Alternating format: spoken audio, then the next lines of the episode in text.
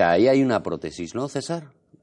Eso parece. Una prótesis... que- a ver, eso parece, la has traído tú. No, me la habéis pedido vosotros. Vale, nosotros te dijimos... Porque si no voy a ser el de las prótesis al final. Y hombre, el me que trae pero- porque- por eso digo, porque digo, me está haciendo un broncano. O sea, me ha venido al programa con una prótesis, pero vale, te la hemos pedido nosotros. me la habéis pedido. Vale. Pero yo la he traído, que eso sí que es verdad. Pero en, en eso has o las he traído, porque no sabes si hay una o si hay varias. Ah, vale, puede haber varias prótesis. Es un enigma. Vale, en esa caja hay prótesis. César nos la ha traído y eh, yo tengo un poquito de miedo de abrir esa caja porque Miedo, no sé lo que has ¿No podido le has tocado traer. nunca una? ¿O por Nunca he tocado una prótesis. Bueno, a ver, conscientemente, ¿vale? Yo he tenido noches muy difíciles. Pero eh, eh, así conscientemente yo nunca he tocado una, una prótesis. El tacto es parecido al, al- Ahora lo verás, y ese es el misterio. Porque a lo mejor no todas las prótesis son iguales. Y tienes prótesis que sí que son iguales y no te das cuenta y ya la has tocado. Y otras que sí que te darías cuenta. Pero Y- perdóname. Claro. y- y- o sea, Ahí está yo- la magia. No hemos dicho que es un enigma si está la prótesis o no. Pues igual dentro de un pecho. ¿Cuánto cuesta una prótesis? Uf, varía un montón. ¿Quieres de estas chinas ahí que vienen o quieres unas bien? O sea, la bien. Pues- la, la de voy, voy muy loco. Para ti, lo- que bueno, ya somos casi amigos, A- pues... a tope de pechos. Unos 3.000. La prótesis. ¿eh? 3.000 eh, por pecho. La pareja. Ah, la Siempre pareja. vamos en pareja, ¿no? Eh, Porque pero no es solo una... pecho. Pero, por ejemplo, si yo tengo El glúteo. 1500, me puedo poner ya una. Bueno, y digo, puedes disfrutar de una voy y después tirando, ya- claro, voy tirando con esto. Claro, es una opción, así Vale. decides. Oye, pues quería más, quería menos, es una opción. No lo hemos hecho ¿eh? todavía, pero ¿No habéis hecho la, la estamos innovando mucho. No, Pero ¿cómo no, no, vamos a hacer eso si lo caro es la- el sueldo de este señor, el anestesista, el quirófano, el mm, posoperatorio? O sea... Ah, César, bienvenido Me, a me encanta el postoperatorio, ¿eh? El posoperatorio. ¿Por claro. qué el postoperatorio? Si al día siguiente puedes bailar, si quieres. Bueno, dale pero- un poquito de da- dale un poquito de lo suyo aquí a- al, al- al señor este, al pelo blanco. ¿No hay posoperatorio cuando te haces una cosa? No hay estas? postoperatorio. Hoy en día, si quieres, no hay postoperatorio. Vuelve a por otra. Si quieres. Si quieres. Pero- ¿Por pero- qué digo si quieres? Porque si eres un poquito llorón así, de ay, qué miedo todo, pues entonces no. Este y si vienes con tu madre, generalmente te quedas y ahí hay postoperatorio porque tu madre no te deja que te levantes. Este señor, este señor, eh, si tiene una uña del dedo del pie mal, Me duele muchísimo. eh, puede llamar al 112, ¿vale? Pues te lo has pintado para no verlo, porque si no lo ves a lo mejor no Yo te posoperatorio no, yo me ingreso un mes y yo estoy allí bien y, y con la sopita esa que te sacan tal y, y todo eso, o sea, sí, con el, con el pollo Ahí no hay secote. enigma, ¿eh? Sabes lo que hay. Exactamente, ahí cuando Agua. levantas sabes lo que hay, es comida triste de hospital, pero que está, que está buena, que está buena. Entonces, vamos a ver. ¿Cómo te las apañas para ser? Porque hoy, hoy en Seriotes en XN vamos a hablar de Carter, ¿vale? Y dices, bueno, entonces ¿para qué nos traemos a César? Porque hay una hilazón que le he buscado yo, porque soy un genio, que es, Carter es actor y detective a la vez. Bueno, asesor de detective, bueno, ya casi es detective, pues ya en esta segunda temporada ya prácticamente es un detective más y tal. Y aquí César es eh, cirujano plástico, sería la Sí, sí, forma de tal, y linier de fútbol. Correcto. Entonces he dicho que venga César, porque es alguien que vive dos vidas muy, muy diferentes, muy distintas. Podemos durante un rato elogiar mi talento para, para traer invitados y luego Yo ya te si lo queréis hablamos. está cogido con pinzas, ¿eh? Porque, hombre, ahora se te falta que ya casi soy actor, porque ya esto me lo estoy empezando a... Claro, porque ya últimamente estás que, que- que- que- que lo estás petando. Oye, sí, no te voy a decir que no, no te voy a decir que no. No, Sí, te sí, vas- no, no, estás petando fuerte. ¿Cómo, ¿Cómo se lleva eso de ser linier y, y- O sea, ¿dónde te insultan más? ¿Dónde me insultan más? Me insultaban más cuando era médico de verdad y trabajaba en la sanidad pública y que Ah, bueno, haciendo claro, horas y horas y horas que Era médico llegan- de verdad, te Sí, la diferencia. Ahora, ahora lo mío es un sueño, vienen todas, te quieren un montón, ay, qué bueno eres, y es que me has hecho feliz. Es maravilloso, la verdad Porque- es que eso es maravilloso. Y en el campo, como ahora saben que soy cirujano plástico y que de vez en cuando hago cosas chulas, te siguen en Instagram y dicen, joder, este ha hecho esto. Eh, muy bien, muy bien, estoy viendo tu última publicación, muy bonitas. Te lo dicen Claro, así. O sea, te hacen un poco la pelota para ver Sí. si le haces una rebaja en teta o lo que sea, ¿no? o, un, imagino. o un penalti o algo de eso, pero vamos, eso, eso es innegociable, ya, ya tienen que pedir. Pero no nos insultan ni la mitad que a los jugadores, eso tenéis Ah, que ser súper claro. Un jugador rival en un campo adversario tiene mucha más presión del público cuando va a sacar un córner que yo por cuatro cosas que haga allí. Bueno, Eh, que y Claro, Yo aquí hablando de fútbol como, como una de las personas que más sabe de esto. A no ser que, toda a- España. A, no ser que marques una falta, un linear marca falta. Sí, sí, también. Eh, que marques una falta que no es y entonces ya, claro, me imagino que ahí te se voy, a ser, te acabaron... voy a ser sincero, el problema es que el Linier intenta marcar la falta si el árbitro le hace caso, porque tú le puedes decir, falta y que él te diga, pues no, y sigues. Ya. En quirófano, si yo digo esto, la enfermera hay veces que me dice, no, eso. Y entonces me pasa más o menos no lo mismo. no es el. Aparte que ya no se llama linier, es árbitro asistente, pero no pasa nada. Se ha llamado Linier toda la vida. Linesman. Sí.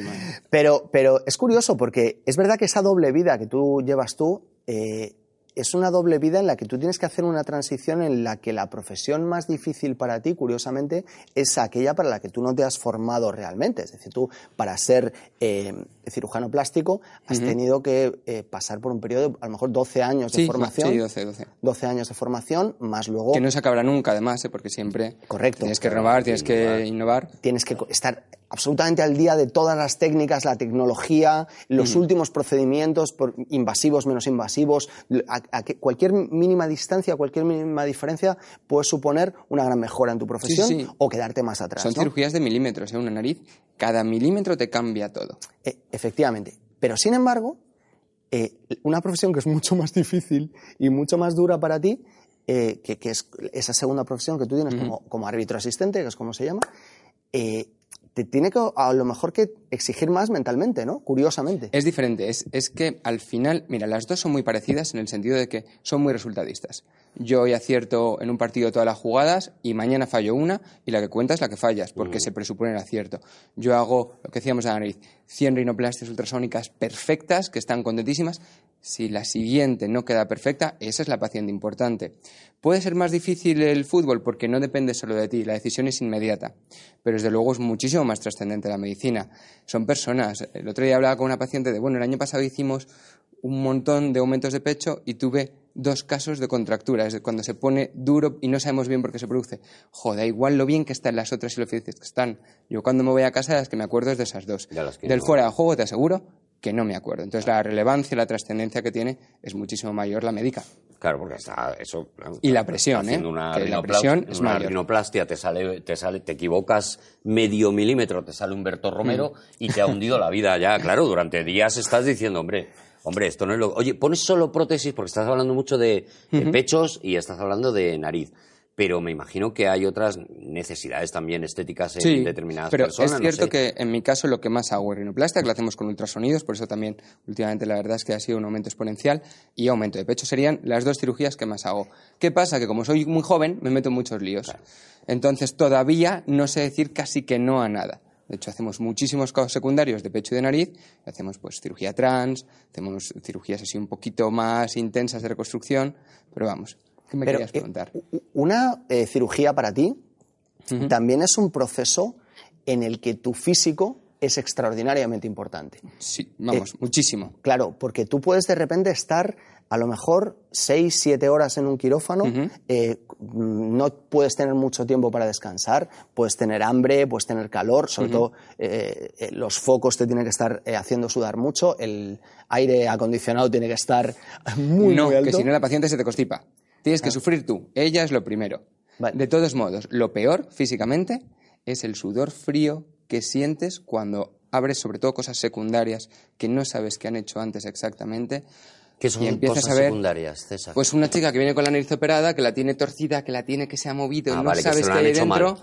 No vamos a decir mal, que el resultado no ha sido satisfactorio Mal. y tú tienes que entrar ahí sin saber qué te encuentras.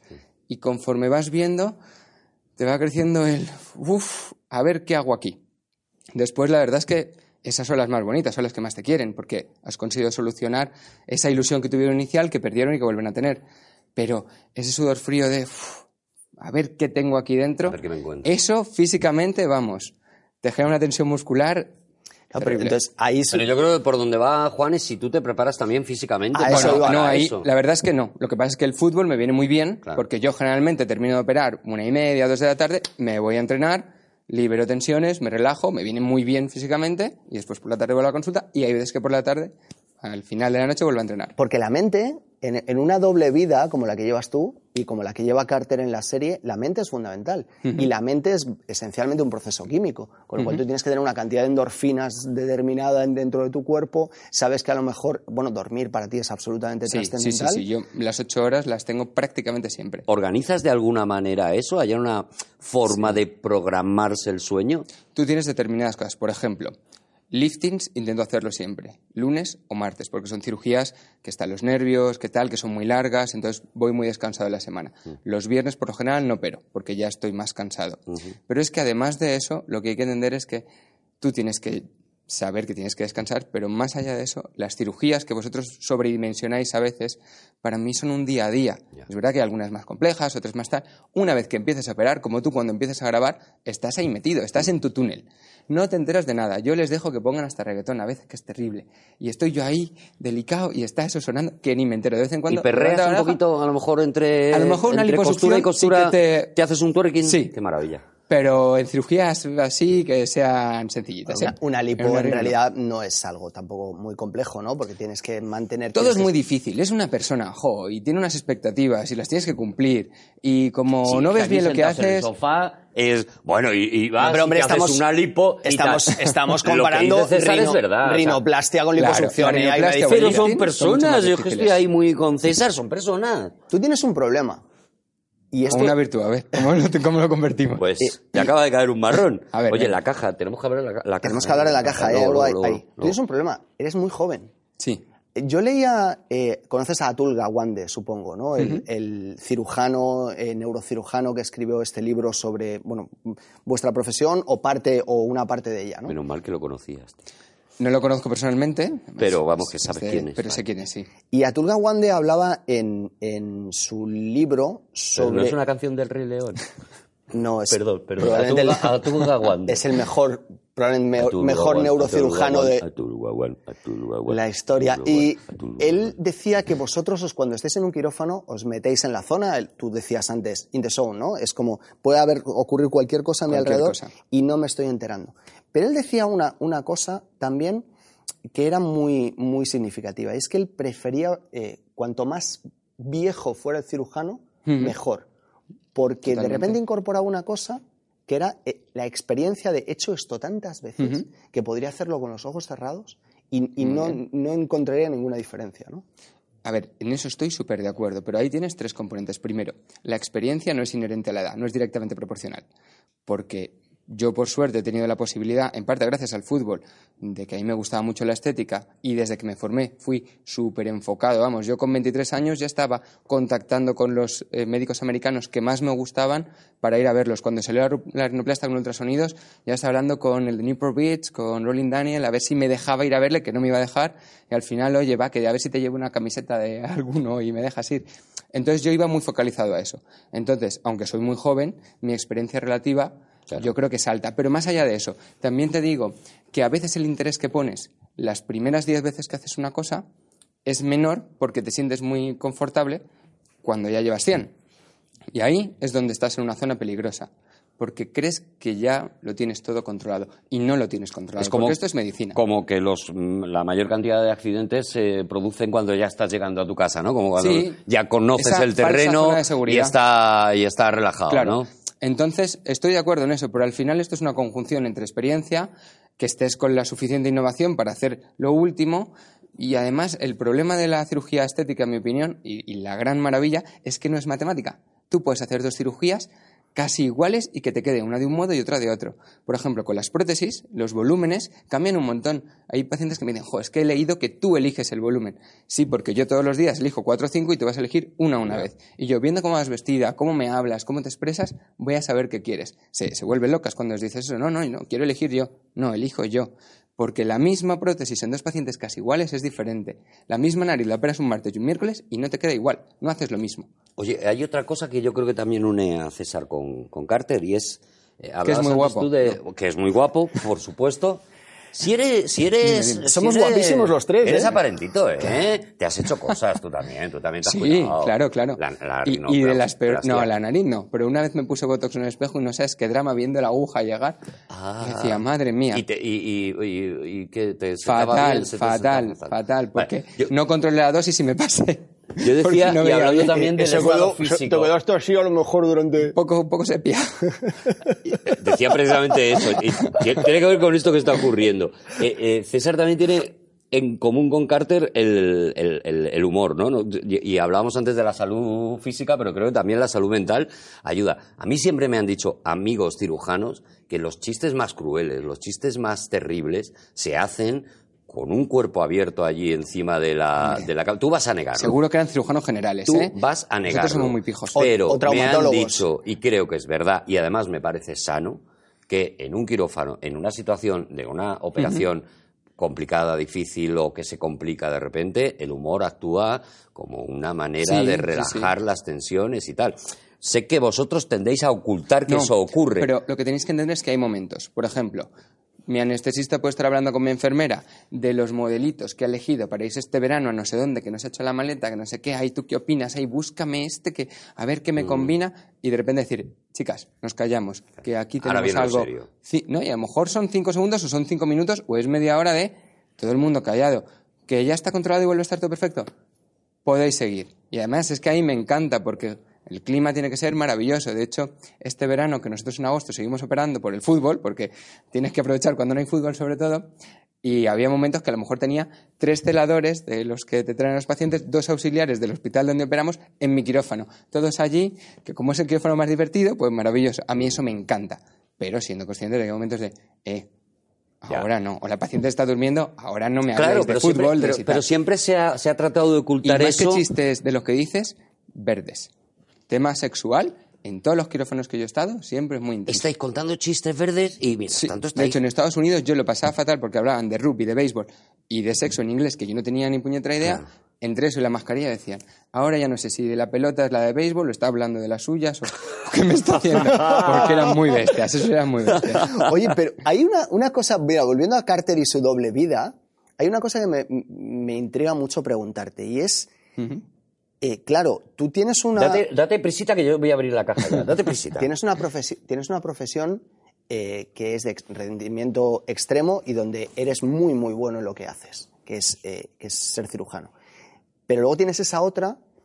¿Cómo se ve cuando tú vas a las convenciones, cuando tú te encuentras con tus compañeros en la SECPRE? ¿Qué, qué tal ven eso de que estés eh, dedicándote al fútbol en SECPRE? Es la, bueno, O sea, ¿cómo, cómo lo Sí. ven los médicos que tú seas líneas? Vale. Que- que documental Rapidito está. que voy a, que voy a abrir. A ver, la verdad, tampoco le dan mucha importancia. Hay alguno que es muy fan que te dice, ostras, el otro día cómo la liaste. Y yo le digo, sí, sí, y tú seguramente la liaste también en quirófanos y aquí la liamos todos, no pasa nada. Pero no, no le damos ¡Qué hachazo de Hombre, repente! hombre, es que los comentarios estos tan sencillos, los árbitros no los llevamos bien. Claro. Pero vamos, que al final me hablan más de medicina mis compañeros del fútbol que viceversa. Claro. Ay, qué curioso. Voy a, abrir, voy a abrir esto. ¿Seguro? Voy a abrir esto, sí. A ver. Voy abrir esto. ¿Tienes ahora Vamos a miedo o ya se te ha pasado? Eh, esta es la prótesis que nos ha traído César. Y hay qué dos tensión, qué prótesis tensión, sí, sí. de pecho. De pecho, correcto. Lo que me habéis pedido, ¿eh? Yo Una un de mandado. ellas es eh, como transparente. Y la Una es lisa, realmente. la jaspeadito. diferencia es la cubierta. Esta tiene una cubierta que es lisa y aquí Un ya tiene- Tiene un jaspeadito. jaspeadito. No, no, está muy más bien, mona, muy bien, eh, bueno, eh, esta es, es de una fiesta. rugosidad. A mí esta me parece de fiesta, esta me parece de día a día. Pero esta con lentejuelas es preciosa. Esta Ahora es una apriétalas. vieja. A ver cuál y te gusta ahora más. voy a apretar ¿Cuál es más natural? esta. Muy bien, no lo habíamos ensayado, ¿eh? Esta. Esa es la que no, no, que clarísimamente. A mí no me preguntéis, que Parece yo- completamente Yo, de hecho, natural. en la clínica les pongo tres prótesis, una de suero, una tal, tal, y tienen que elegir. Y si eligen mal, pues me hundo. Yo Digo, soy- ya esta yo no la soy un opero. experto en tocar pechos y de- esto a de- lo mejor es, es feo que lo diga, pero es que me los toco todos los días. Entonces sé perfectamente lo que es un pecho natural y, y efectivamente Mira, mira es- cómo te la es- está quitando, ¿eh? Estas, Sí, no, le está cogiendo estas movidas ¿eh? son maravillosas porque tecnológicamente esto es avanzadísimo. Sí, es decir, sí, sí, sí. a- empezamos por la silicona, eh, se pasó por un proceso de solución salina también, que eran Sí, siguen, ¿eh? De forma paralela. en los interiores. Esto que, que- Eso es gel cohesivo de silicona. A ver, Vale. la- el problema de la silicona hace años es que si se rompía, ¿cómo, cómo os lo pasáis? Yo la encanta. estoy enseñando a cámara para que esté muy fuerte. El problema de silicona líquida somos es que frikis en nuestra vida, no nos hemos visto en otra. ¿eh? Claro, a ver, nos gustan los cómics. Nosotros, esto nos Pues lo hay llevaríamos a alguna casa protagonista no- de cómics A mí me que tan soluciona altas años. lleva prótesis segura. No, pero ¿eh? cuéntanos, cuéntanos de los interiores. Pues las de silicona líquida de hace años, cuando se rompían, salía silicona de verdad. Mm. Estas, por ejemplo, ya no hay que cambiarlas nunca. Inicialmente, a no ser que se rompa, que la tasa de rotura es bajísima, no las tienes que cambiar. ¿Y qué tienes? Que si la cortaras, que si queréis, pues nada, otro día lo hacéis y lo enseñáis aquí. Se corta aquí. Se separan las moléculas y se vuelven a unir. Entonces no sale nada al exterior. Por lo tanto, son mucho más seguras. ¿Qué es muy guay de aquella? Ponla así de pie, so- pero sobre tu mano, y verás cómo se colapsa. ¿Ves cómo se va aplanando ella sola? Efectivamente. Es verdad, Porque no está ella- replecionada al completo. Es decir, le faltaría volumen para llenar lo que le cabe. ¿Qué hace eso? Cuando estés de pie se ponga una forma anatómica más natural y cuando te tumbes vuelva a ser redonda. Y Por eso es- esa me encanta. Es, es muy interesante además que todas llevan un número de serie. Muy y bien. eso es muy importante. ¿Por qué? Pues porque esto viene de un laboratorio, probablemente de Suiza o de Alemania, ¿no? Estas son americanas en concreto. Las Vale, que yo pero, pongo pero- pero, eh, de- dependiendo del país del donde proceda, que tiene que tener un número de seguimiento, porque este señor, que es un profesional, no te va a vender, como decías tú antes, una cosa que venga de China, comprada en AliExpress. Sí, no, eso no lo hace nadie. ¿eh? En España el nivel de los cirujanos plásticos es súper alto y de los médicos en general. Lo decía como una broma, pero vamos, esto está súper controlado, hay un registro nacional, todas las pacientes tienen su tarjeta con su referencia. Vamos, que eso no es viable, ¿eh? no hay no, nadie. que- pero igual te vas a hacer eh, turismo ciruja- de cirugía a un país que, del tercer mundo, que mucha gente lo hace, como muy bien Me sabes, sale más barato, ¿no? Se Claro, hacen y te como el me- pelo en Turquía, pues eso. y te meten, y te meten cualquier cosa, que eso puede pasar también. Sí, yo lo desconozco, ¿eh? no sé qué poner en otros sitios. Estoy casi seguro que pasará muy, muy poquito, que será anecdótico, pero vamos. Ahí las tienes. Y eso, lo mejor es antiestresante. ¿Sabes para qué las usamos en la clínica? Es que, claro, No, no, es que a ahora mí en eso me serio. está relajando. Cuando le vas a pinchar a alguien en la cara que tiene mucho miedo de es la primera vez, a ver si me dejas Le das hinchada", una- le das una teta. y no te coge la mano, porque tú le dices, jo, que la mano la tengo asegurada, no apretes mucho, a ver si... Y le das una prótesis. A Esa ver, es- esa vale es otra. 1500, bueno, una, una sería 1500, pero es un relajante que yo creo Sí. que vale el dinero, o sea, Hombre, Esa es otra. Me flipan las manos de los cirujanos. La increíble precisión que tenéis que tener en los 27 huesos que forman, que forman la Esa- mano. pero es que sabes más que yo, eso no vale. ¿Cómo Yo voy a no ser me más? acuerdo. Cállate. esa frase te vas a hartar de repetirla con Juan, ¿no? Pero, pero es que cada, cada movi- micromovimiento, está mirando la mano, pero como... como cada zombie. micromovimiento, la coordinación mano-ojo para ti es fundamental. Y tú has dicho, tengo la mano asegurada. Tus manos valen muchísimo dinero. Te digo ¿no? más, no es solo mano-ojo, porque muchas veces, por ejemplo, en un pecho tienes una incisión así y es con los dedos, con lo que tú vas viendo lo que hay dentro, es súper chulo. De hecho, es que cuando vienen estudiantes le dices, bueno, ahora con mucho cuidadito, mete por aquí, notas que no hay presión, pues es el camino bueno. Si vas por ahí, no hay vasos, no hay nada. Es muy chulo. Claro, él dice, es súper chulo y, y todos tenemos que pensar que es súper chulo meter un dedo en un pecho. Perdóname que te diga, pero a mí ahora mismo me, está entrando, me están entrando las cosas, porque yo soy muy especialito para esto. Pero, pero eh, te quiero preguntar una cosa. Claro. Tú has hecho poca, por lo que nos has dicho, pues sobre todo rinoplastia y tal. Pero eso lo vemos en Carter, ¿no? Está el, el malo, el mafioso que se cambia la cara, que va a un cirujano y se cambia la cara. Bueno, lo veíamos también en el cine negro, ¿no? La senda Sí, sí, sí. tenebrosa de Humphrey Bogart y demás. Eh, eh, ¿Se le puede cambiar la cara a una persona? ¿Se le puede hacer irreconocible con cirugía? Hombre, yo creo que sí. Ese es un miedo de mi madre. ¿eh? Me decía, ojo, como sigas saliendo por ahí, cualquier día viene uno, te rapta y te dice, ahora me cambias la cara. Claro, claro, claro. Y encima no, me va a dejar poner el antes después, que ese es el mayor drama para un cirujano plástico, que te digan, bueno, me ha quedado muy bien, pero no me puedes publicar. es una putada que no te imaginas. Claro. Pero, hombre, como poder, se puede. Se puede. ¿Le puedes cambiar sí. la cara completamente a un tío? Sí, yo creo que sí. Espero que no me pidan nunca, ¿eh? Porque además cuando la gente me pide cosas ¿Cómo le así, cambiarías la cara a Arturo, por ejemplo? Bueno, con- en mi Hombre, caso... más guapo no lo podemos hacer, habría que hacerlo más feo, ¿no? sería imposible, claro, habría que Entonces, afear. Pues, por ejemplo, le sacamos una costilla, se la ponemos a la nariz, le hacemos que la nariz tenga jiba, ¿vale? Cogemos y despegamos la piel de detrás de las orejas y le ponemos un trocito también, que a lo mejor lo he podido sacar de la propia nariz, que me autoaumente y me gire. Podemos Para sacarme la oreja para afuera. Ajá. ¿Eso es Podemos- piel o cartílago? Yo la Cartílago, tengo, yo la con tengo cartílago alerón, para que así, empuje. Yo la tengo eh, libélula, Sí. ¿sabes? Porque me hace Pero un ya poco, sería me hace Dumbo. un poco, pero entonces serían Du- eh, Dumbo y con, claro, con soplillo, movimiento. soplillo libélula, libélula, vale, ¿qué más?